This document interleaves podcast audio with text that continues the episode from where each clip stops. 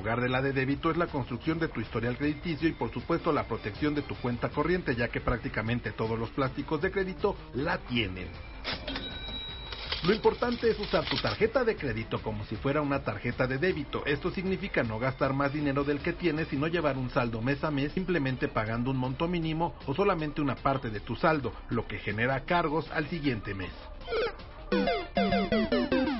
Algunas de las razones importantes para utilizar tu tarjeta de crédito en lugar de la de débito son proteger tu cuenta. Las tarjetas de crédito ofrecen una protección más robusta contra el fraude y ofrecen un grado de separación de tu cuenta bancaria, lo que sirve como una medida de seguridad adicional.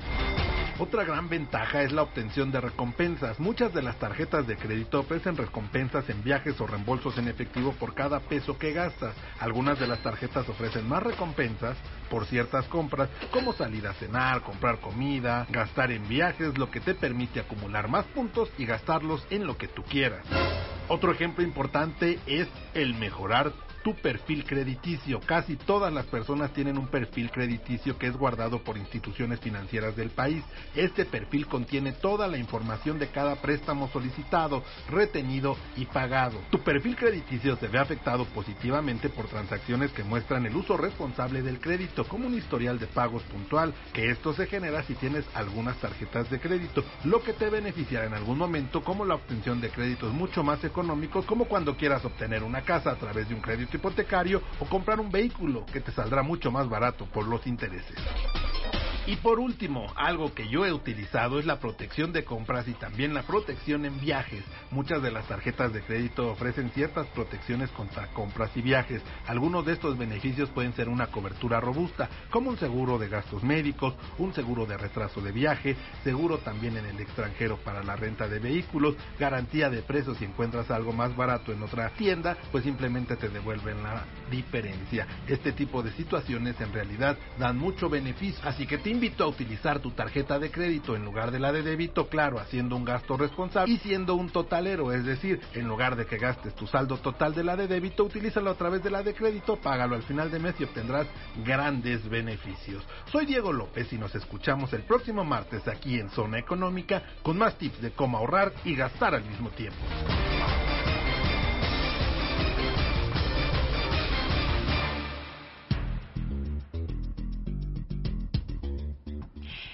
Pues ya estamos arrancando Zona Económica en este martes que es 12 de noviembre. O ya me equivoqué de tanto tráfico. Hola Ivonne, ¿cómo Diego, estás? Buenas noches, ¿cómo no, no, no, hay mucho tráfico, pero no te equivocaste, 12 de noviembre, día del cartero, por cierto.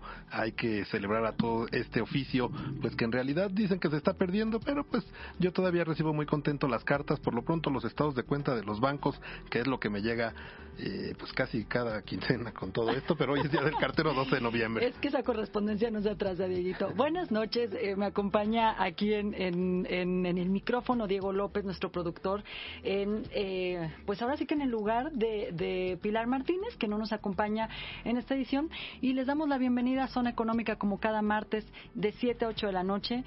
De verdad que decir que tengamos paciencia, me voy a quedar corta en esta tarde en la Ciudad de México y seguramente toda la zona metropolitana porque está verdaderamente complicado el tráfico, así que la invitación es que se queden con nosotros en esta hora para que se haga más ameno y más relajado el trayecto, Diego. Así es, si están en el tráfico y no pueden avanzar ni para atrás ni para adelante, estacionense, detengan el vehículo y sintonicen, por supuesto, zona económica para enterarse de lo más importante en las finanzas personales y en el mundo laboral. Así es, Diego. Pues vamos a invitar también a nuestro auditorio a que nos comente, es más, aproveche un poquito este rato que ven en el tráfico para enviarnos algunos comentarios vía redes sociales. Nada más háganlo con cuidado, por favor, no queremos ningún accidente porque ya la ciudad es caótica per se. Háganlo a través de nuestras redes sociales. Por favor, díganos qué quieren escuchar en materia de desarrollo laboral, mercado de trabajo, finanzas personales. Se nos acerca el fin de año y hay que estar muy en línea con temas sobre cómo cuidar nuestro presupuesto. Y ya nos compartías una cápsula de este, de este contenido, Diego. Y entonces, bueno, rápidamente nuestras redes sociales. Twitter, arroba Z Económica MX, también arroba Horizonte Jazz. Recuérdelo, las redes sociales de nuestra casa, Horizonte Jazz, aquí en Imer. Y pues como tú comentabas, Diego, mucha, mucha información este día en, finanzas personales que ya nos diste un adelanto sobre cuál es la eh, o cómo cuál es la diferencia y cómo utilizar mejor eh, tarjeta de débito frente a tarjeta de crédito. Creo que son buenas recomendaciones para para ahorita que estamos, bueno, que se viene el Buen Fin, el Black Friday también. Mm, Por ahí te vamos a, pedir que, que, pensemos en algo relacionado con esto, porque a lo mejor una duda puede ser eh, si vale la pena entre una y otra fecha. Hay quien nos podría decir yo eh, todo vía online en el, en el Black Friday, pero también conocer cuáles son las ventajas de esta temporada que es pues una explosión en Estados Unidos y que de alguna manera en México también se ha implementado, ¿no? Eh, exactamente, pues ya prácticamente iniciando las festividades decembras y pues es un tema... Casi empezando, sí. Este es el parteaguas, ¿no? Ya el buen fin indica que ya está el arbolito y ya, ya, ya comer pavo. Ya, ya inclusive hay rosca de reyes, ¿no? En las en algunas panaderías, yo por ahí he visto, parece que el pan de muerto nos duró dos días y después la rosca de reyes. Pero fíjense también que eh, no por ponernos eh, tristes, no, ni, ni, también a propósito de, pero otro tema que traemos esta noche en zona económica es si podemos reprogramar nuestra mente ante la noticia del despido un tema por ahí. Fíjense que, que, que sí es difícil porque además estamos viviendo yo diría que un año y un momento también como mercado en donde no estamos exentos que por ahí nos llegue la noticia de eh, alguna disminución en los salarios, despidos, no despido de uno, créanme, despido y yo creo que, que aquí el auditorio nos, nos hará mucha, le hará mucho sentido esto, despidos masivos. Entonces, recibir la noticia de que van a rescindir de tus servicios, pues por ahí este, nos puede llevar eh, a un lugar de, de inclusive eh, enfrentar las siguientes entrevistas laborales con mucho pesimismo, sintiendo por ahí que no tenemos eh, quizá las capacidades, la valía en el mercado, la experiencia. Y no, vamos a estar platicando ahorita de este tema. Y, y también temas, eh, pues en esa línea de colaboradores, pues también, ¿qué es lo que se pregunta en una encuesta para saber detectar a un empleado que puede cometer fraude o soborno? Yo creo que eso también es importante conocerlo, Diego. Y otros tantos temas que, que bueno, pues por aquí nos hará eh, mejor esta hora a, nuestro auditorio. Eh, así es, también tendremos cómo multiplicar el ingreso, los aspectos en, justamente en esta encuesta de honestidad y los derechos de los trabajadores en un despido. Pero bueno, eso más adelante no no no se despegue del 107.9 Horizonte ya por supuesto y ya tenemos pues, justamente el primer tema importantísimo. Vamos vamos a entrar en materia precisamente con este tema del que les hablaba. ¿Qué pasa cuando recibimos esta noticia y no solo esta, también otras noticias, otro tipo de, mm, de, situaciones que vivimos de, de, manera cotidiana y que de alguna manera puede impactar en, en nuestra felicidad. Bien, para entrar en materia con el tema. Le agradezco muchísimo a Rosalinda Ballesteros, quien es directora del Instituto de Ciencias de la Felicidad en Tec Milenio, que nos acompañe esta noche aquí eh, con el auditorio en Zona Económica. ¿Cómo está Rosalinda? Muy bien, muy bien, muchas gracias. Saludos a todo el auditorio. Rosalinda, tú, tú estás en Monterrey, así que te estás librando de una tarde muy complicada en Ciudad de México. Eh, así que, bueno, pues te agradezco que puedas conectarte con nosotros. En, comentarle al auditorio, además, que eh, esta entrevista con Rosalinda nos encanta porque no es eh, común en México escuchar que hay un instituto que esté enfocado a estudiar las bases de la felicidad a través de, la psicología positiva, pero sobre todo entender cuál es esa felicidad duradera. Eh, y cuando nos dan la noticia de un despido, pues puede ser que el, momento de felicidad ahí se termina y, vienen estos pensamientos sobre no ser útil en el mercado, sobre eh, no tener las competencias, sobre que el mercado es muy injusto y egoísta cuando nosotros queremos trabajar, Rosalinda. Entonces, lo primero que te preguntaría en ese sentido es, ¿cómo podemos reaccionar ante esta noticia y, cómo hacer que estos pensamientos que de alguna manera nos pueden limitar a nuestra siguiente búsqueda, pues se conviertan en, en una oportunidad. Claro, eh, lo primero que hay que entender es que nuestro cerebro está programado para reaccionar ante estímulos que vamos a percibir como amenazas, ¿no? Porque los pensamientos probablemente lo que va a venir es de ahora cómo voy a tener un sustento económico, cómo voy a pagar eh, mis compromisos.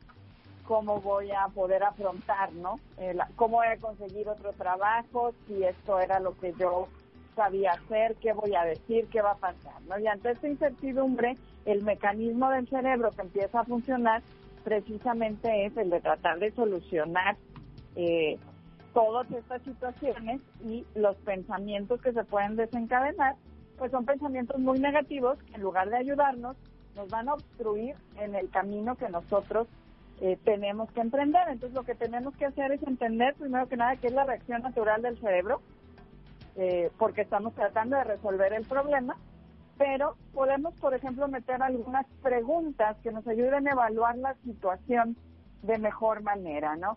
Eh, como tú decías, a lo mejor se pueden dar situaciones que están fuera de mi control y entonces si, por ejemplo, llegó un competidor y abrió eh, un negocio que compite directamente con lo que yo estoy haciendo en la empresa y la empresa decide cerrar lo que yo estoy haciendo, pues en realidad es un factor externo a mí. O si por razones de la contracción del mercado eh, hay un cambio en las políticas de la empresa o la razón que sea, ¿no? Entonces, lo primero que hay que entender es cuál es la dimensión de lo que está sucediendo y bueno, por supuesto, eh, hacer un plan donde nosotros podamos valorar mm, no las dificultades, sino cambiar el enfoque a lo que sí tenemos y eh, hacer un plan ante estas situaciones respecto a lo que sí tenemos.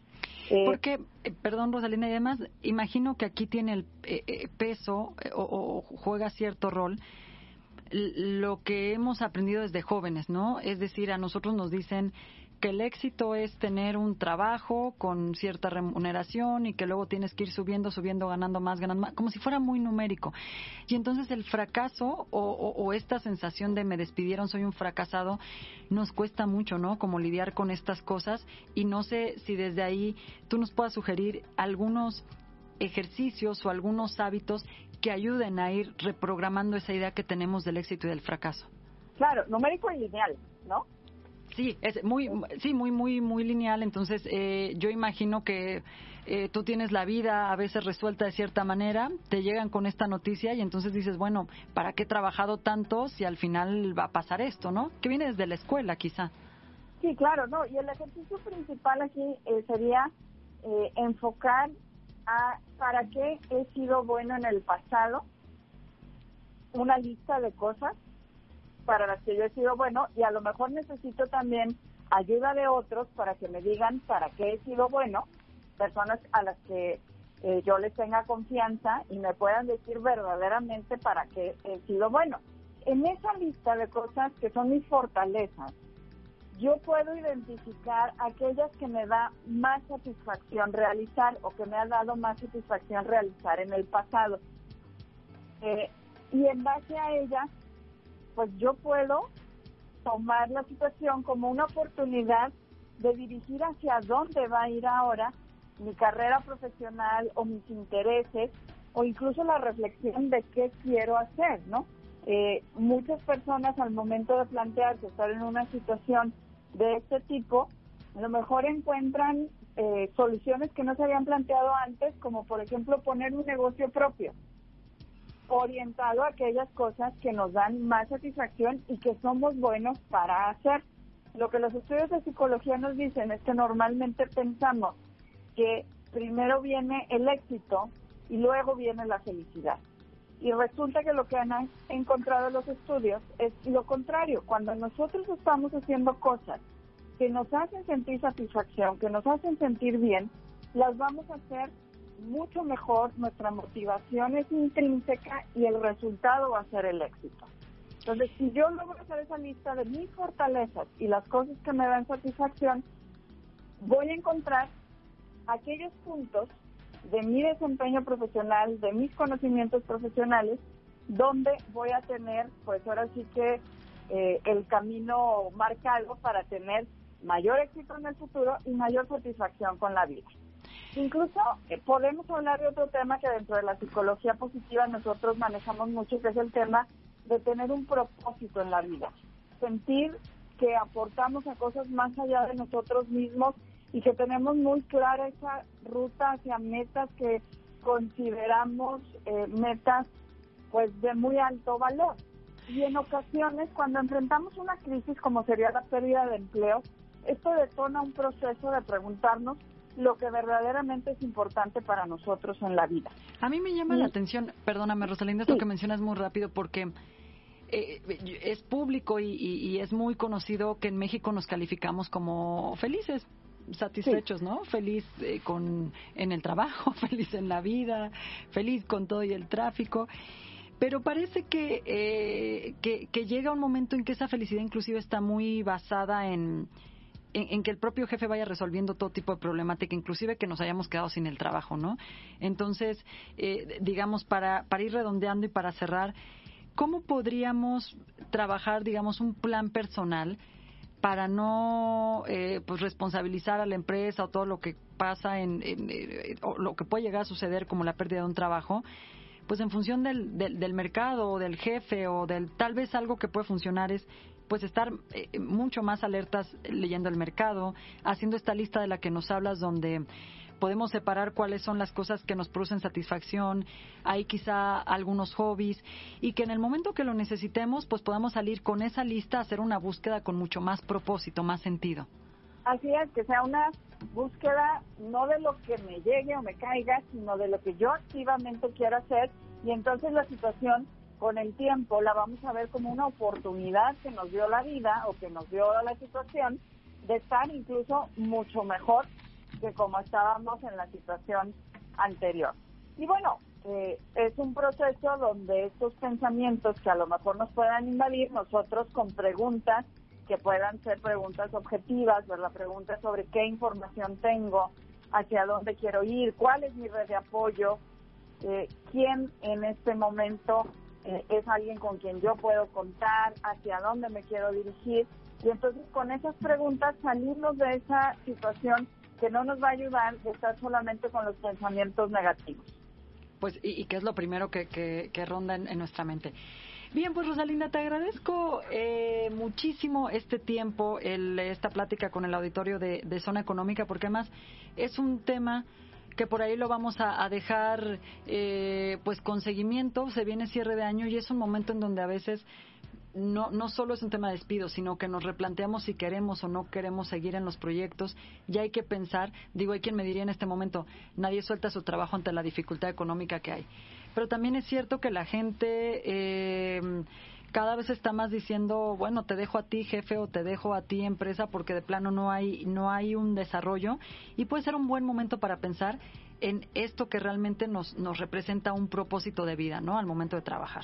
Claro, y todos podemos hacer la lista de fortaleza, satisfacción y propósito de vida y ver qué tan alineada está con nuestro trabajo. Y a lo mejor hay algunas actividades que sí lo están y otras que no. Entonces, ¿cómo le hacemos para hacer más de aquello que sí nos llena de satisfacción en el trabajo que ya tenemos o en la búsqueda de un nuevo trabajo.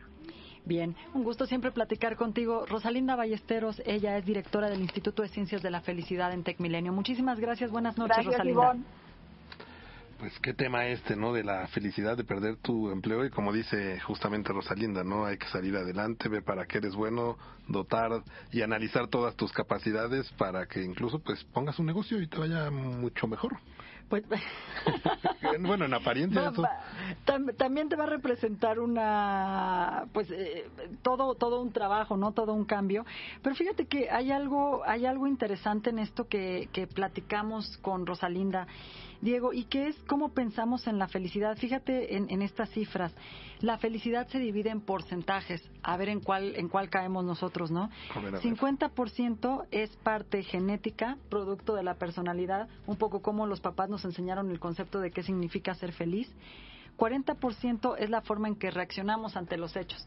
Llega la noticia del despido y decimos, o me hundo y me pongo mal durante dos meses o pongo mi negocio y 10%, únicamente el 10% se debe a las circunstancias que están sucediendo. O sea, parecería que por ahí entre la genética y cómo reaccionamos ante la noticia del despido es como se resuelve qué tal nos va a ir.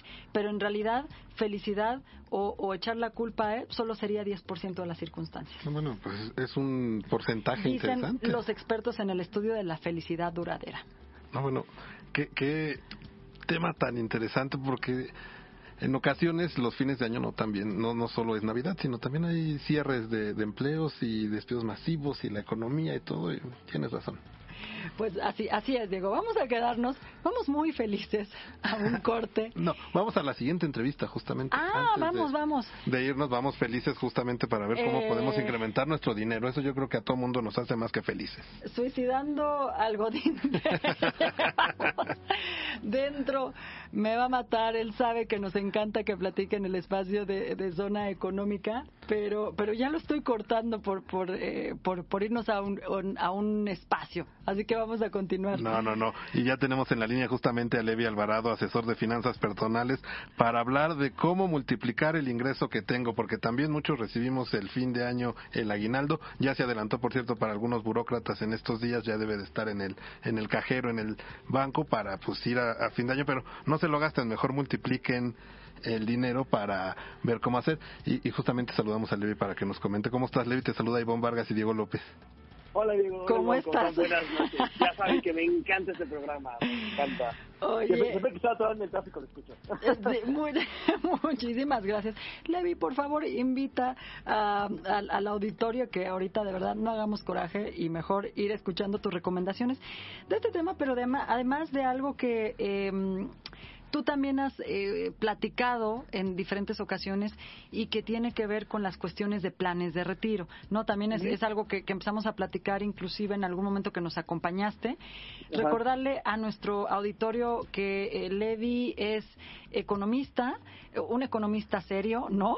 Como, como lo pueden leer en el, en el portal de, de Suicidando al Godín. Pero también participó de manera reciente en el Monifest, que estuvimos hablando de ello en Zona Económica. Y bueno, eh, seguro que a partir de, este, de esta asesoría y de este trabajo realizado en el área de finanzas personales, finanzas fáciles para las personas, nos puedes orientar. Así que bueno, a ver, eh, redobles, Diego, vamos a hacer la Vamos primera, que, vamos a que hacer. nos diga, que nos diga cómo lo hacemos.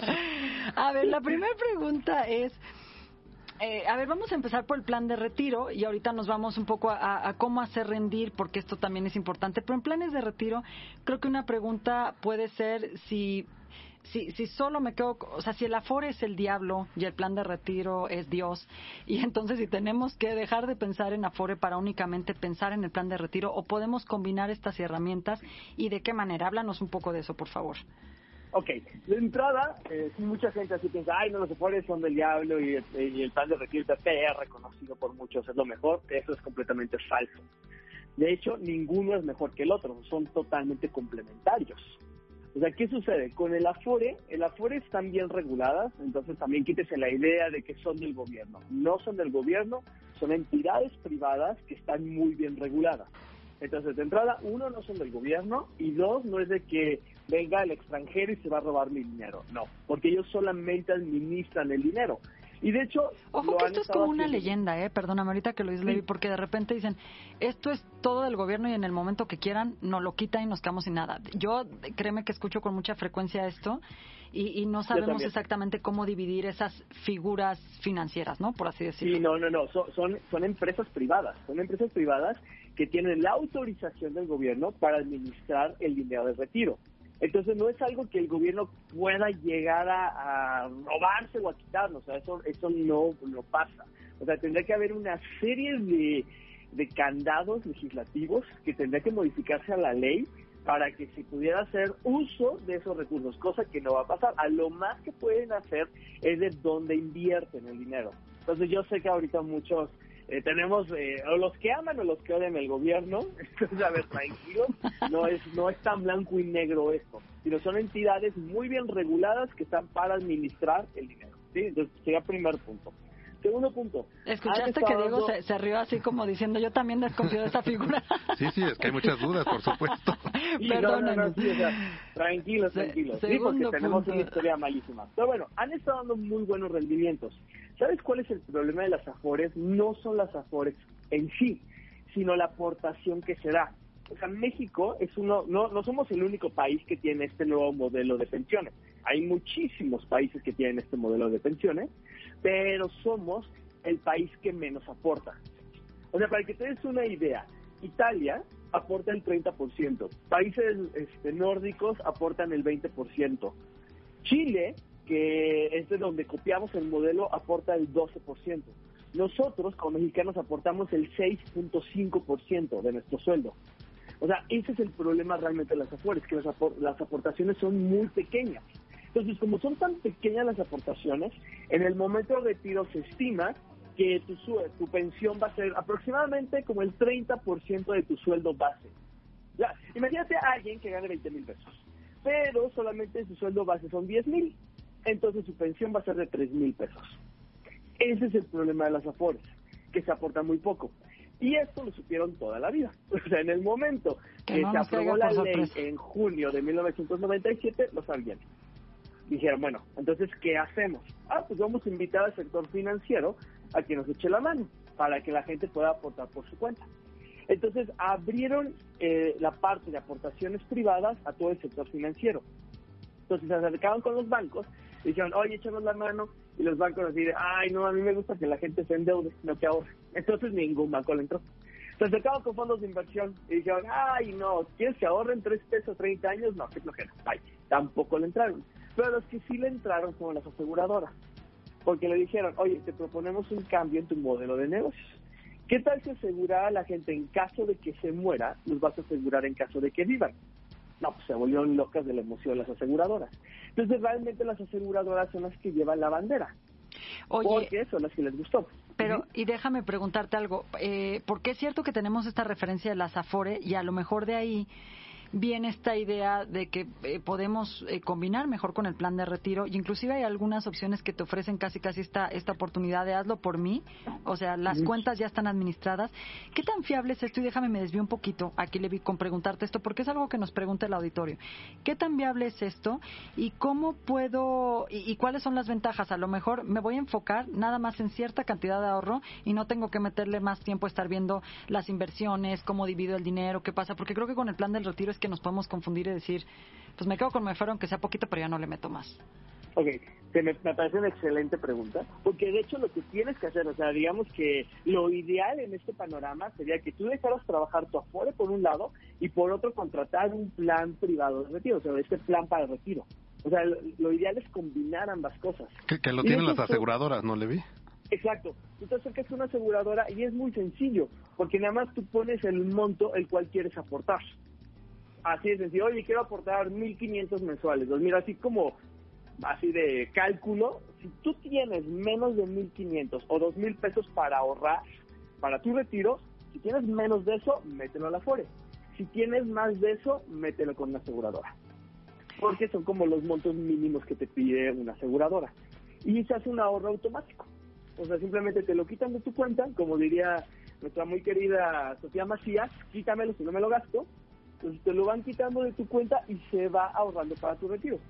Oye, y a lo mejor también ahí una, una recomendación puede ser que saques ya de verdad todo el provecho de las herramientas, ¿no? Porque también hay estas calculadoras donde yo puedo ir eh, haciendo justo esa cifra de cuánto ingreso necesitaré cada mes durante mi retiro y cuánto para alcanzar cierto nivel de, ya sabes, de ingreso para la salida y no las utilizamos. Yo no sé ahí si hay algunas recomendaciones, Levi, para que esto sea más fácil con la gente. O sea, entra a la calculadora, hazlo diario, hazlo cada semana, para que vayas teniendo una idea de exactamente cuánto necesitarías. Yo no sé ahorita, a mis tantos años, no lo diré.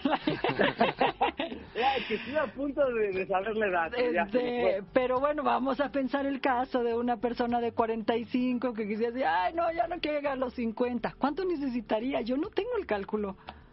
Ok, Sí, es un cálculo un poquito complejo, pero te voy a decir, por lo menos busca que sea el 10% de tu sueldo. ¿Y por qué el 10%? Porque si tú ahorras en un PPR el 10%, eso lo puedes hacer deducible de impuestos. Imagínate, las personas asalariadas realmente pueden deducir muy pocas cosas de impuestos. O sea, si tienen hijos, pues las colegiaturas, el transporte cuando es obligatorio, gastos médicos, gastos funerarios, intereses hipotecarios, o sea, básicamente, y donaciones. O sea, realmente no tiene como mucho margen de movilidad. Pero si tú haces un PPR, un plan de retiro, puedes ahorrar hasta el 10%. Entonces se hace un muy buen negocio, por así decirlo, porque estás ahorrando y al mismo tiempo estás pagando menos impuestos. O sea, porque se topa, ahí dijiste el 10% porque se topa justamente la deducción. Sí, exactamente. exactamente. Se topa la deducción o 152 mil pesos. Lo que pase antes. Eso es lo que tendríamos que tener de entrada, ¿no? Por lo menos, sí. O sea, ya, ya, ya no te metas en, más cálculos, cosas más complejas y todo. O sea, empieza por aquí. Ese es tu primer paso. Pero ya luego lo vas complementando. Eh, por ahí hay una tablita que nos que nos decía mucho, eh, y esta es una pregunta muy rápida, que por edades podías ir haciendo ese cálculo. Entonces a los 40 tendrías que estar ahorrando más o menos el 23%. Eh, Híjole, y si ya no lo lograste, ¿qué, ¿cómo le aumento a lo que gano para pegarle ese ritmo? Sí, de hecho, a, partir de los 40 ya tirándole como al 30%. O pero, pretendiendo retirar a los 65? Sí, sí, sí, sí, para retirarlo a los 65. No, es, una realidad. Y, puedes decir, oye, ya, pero ya vamos tarde. Pues empieza con lo que sea, porque si estás esperando como el momento ideal de que los astros se confabulen para que realmente tengas como ese monto, pues va a ser muy difícil. O sea, empieza con poquito. O sea, dices, bueno, no es lo ideal, pero por aquí empiezo. Entonces yo sí le recomiendo a la gente, empiecen con algo. O sea, pero todos, todos los que empezamos a cotizar después de primero de junio de 1997, no tenemos más opción.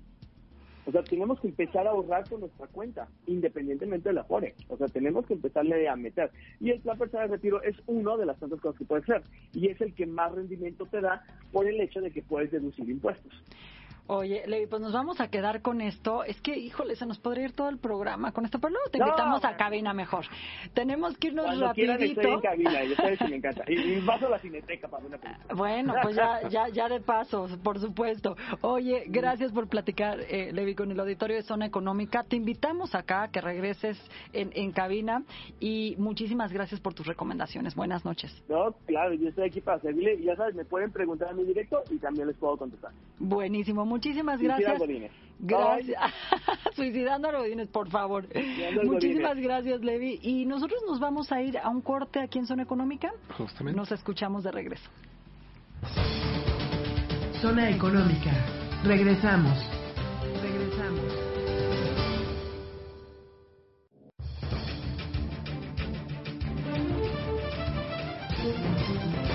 Estamos de regreso en Zona Económica.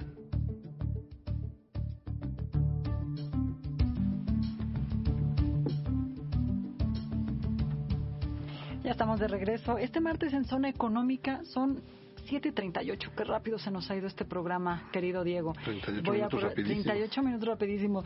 Oye, voy a recordar, voy a aprovechar para recordarle a nuestro auditorio las eh, redes sociales a través de las cuales nos pueden comentar y sugerir los temas que quieren escuchar.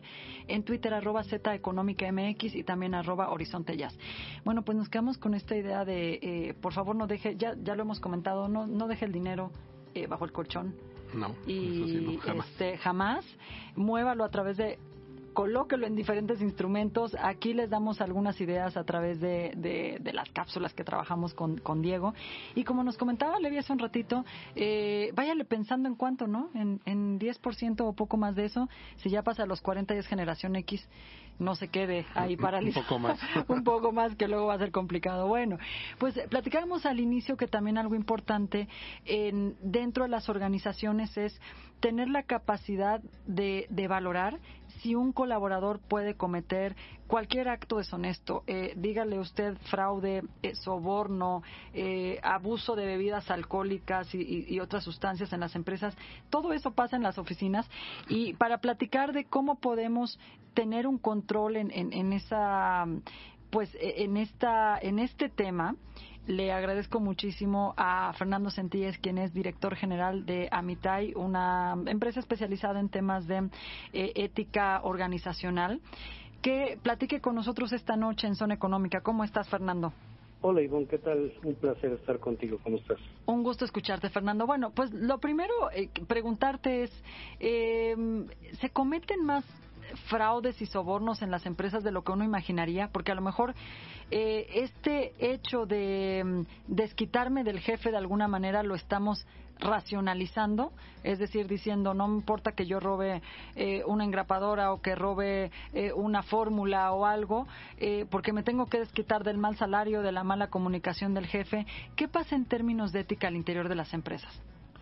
Mira, las razones pueden ser múltiples y la que tú mencionas es definitivamente una de las más comunes, que es la insatisfacción con la empresa. Pero sí, definitivamente respondiendo a tu pregunta, aproximadamente el 70% de las empresas sufren de algún tipo de desfalco cada año.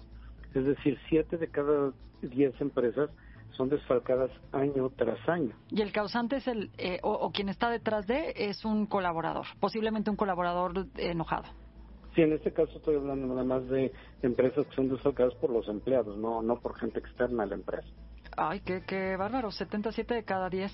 Eh, ¿y, hay, ¿Y hay alguna manera, eh, imagino, porque esto lo hemos eh, platicado en, en, algún momento que nos has acompañado aquí en, en el programa, Fernando, ¿hay, ¿hay manera de prever que esto suceda, digamos, desde que tú contratas eh, de, de, primera instancia o inclusive cuando un colaborador ya tiene dos, tres años de trabajar en la empresa, ¿no? Aplicando estas evaluaciones, ¿en qué consisten y qué margen hay de evitar que, que, que, te metan un gol, que te cometan un fraude en la empresa a través de estas, eh, utilizando estas herramientas? Mira, las herramientas lo que hacen concretamente es ayudarte a identificar a la persona como lo hace, por ejemplo, la, la organización BASC, entre personas de alto riesgo, es decir, personas que justifican de antemano los actos deshonestos y buscan dentro de la empresa la oportunidad activamente para, para robarla. Eh, las personas que están en el otro extremo, que son las personas que son tan honestas que aun cuando se les presente la necesidad y la oportunidad van a tener una dificultad para hacerlo. Y el 50% restante, dicen los estudios eh, eh, especializados, depende de las circunstancias. Entonces, eh, lo que estos herramientas te ayudan es a identificar dónde están estas personas y la idea pues es que estén dentro del eh, 25% de las personas más honestas, ¿no?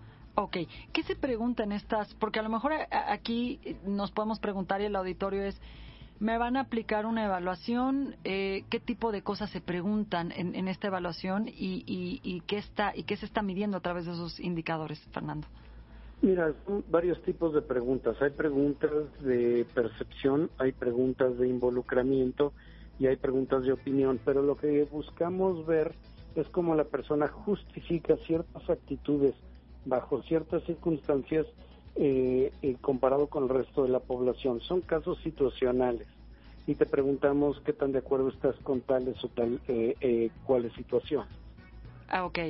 Eh, si usted viera ahí ese, esa, esa, esa fórmula que acaba de desarrollar la empresa, ¿la tomaría o no la tomaría bajo qué, qué circunstancia? Ahora, es. Fernando, ¿es eh, en qué porcentaje podría estarse evitando una organización un, un problema de, de esta naturaleza cuando recurre a las encuestas? Porque algo también que puede pasar es decir, bueno, a lo mejor con algo de, con una encuesta de clima o con una plática breve que tenga con la persona, sabría identificar si me cometerá o no me cometerá un fraude. Y tampoco es tan, tan de instinto, ¿no? El asunto. Mira, eh, por supuesto que todas esas formas son ayudo, eh, a, ayudan a tener un mejor clima laboral eh, y a prevenir estos actos, pero no te ayudan en el proceso de selección a conocer a la gente. Eh, no, eh, los, eh, los estudios que tenemos nos dan un porcentaje como el 94.5% de certeza.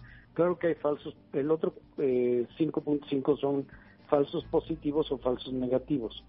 Pero si tú pudieras identificar dentro de ese 94% cuáles son estos y cuáles no, tú vas a estar evitando un gran número de actos de deshonestidad y todas sus consecuencias y costos asociados. ¿Qué justifica el empleado en México, eh, Fernando? Eh, ustedes que también tienen una encuesta que va en esta línea, ¿qué es el primer acto deshonesto? La violencia, el soborno, el acoso sexual.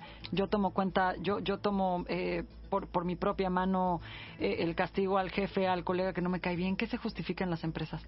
Lo que más se justifica en México, sin duda alguna, es la violencia, que como lo hemos comentado, se ve en todos lados en nuestra sociedad.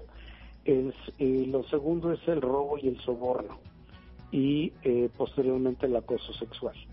Entendería eh, ese soborno, bueno, es algo, eh, empezamos platicando por las encuestas, es algo que podemos evaluar si lo van a cometer, pero hay algo que te quiero preguntar, ¿el soborno lo comete el empleado porque ve, o sea, yo creo que es algo muy justificado, ¿no? También a veces en las empresas Es decir, se pues, le puede justificar a un director que acepte un dinerito o que, o que el del dinero para conseguir un, trámite más, un trámite más rápido. Y sin embargo puede ser que, no se le castigue a él, pero se le va a castigar al otro empleado. ¿Cómo, cómo es esta relación de que las propias empresas estén castigando estos actos? Mira, el problema del soborno es que con las nuevas leyes y tratados que México ha firmado, es muy importante que los empleados no, no, no se involucren en actos de corrupción, concretamente de soborno, en cualquiera de sus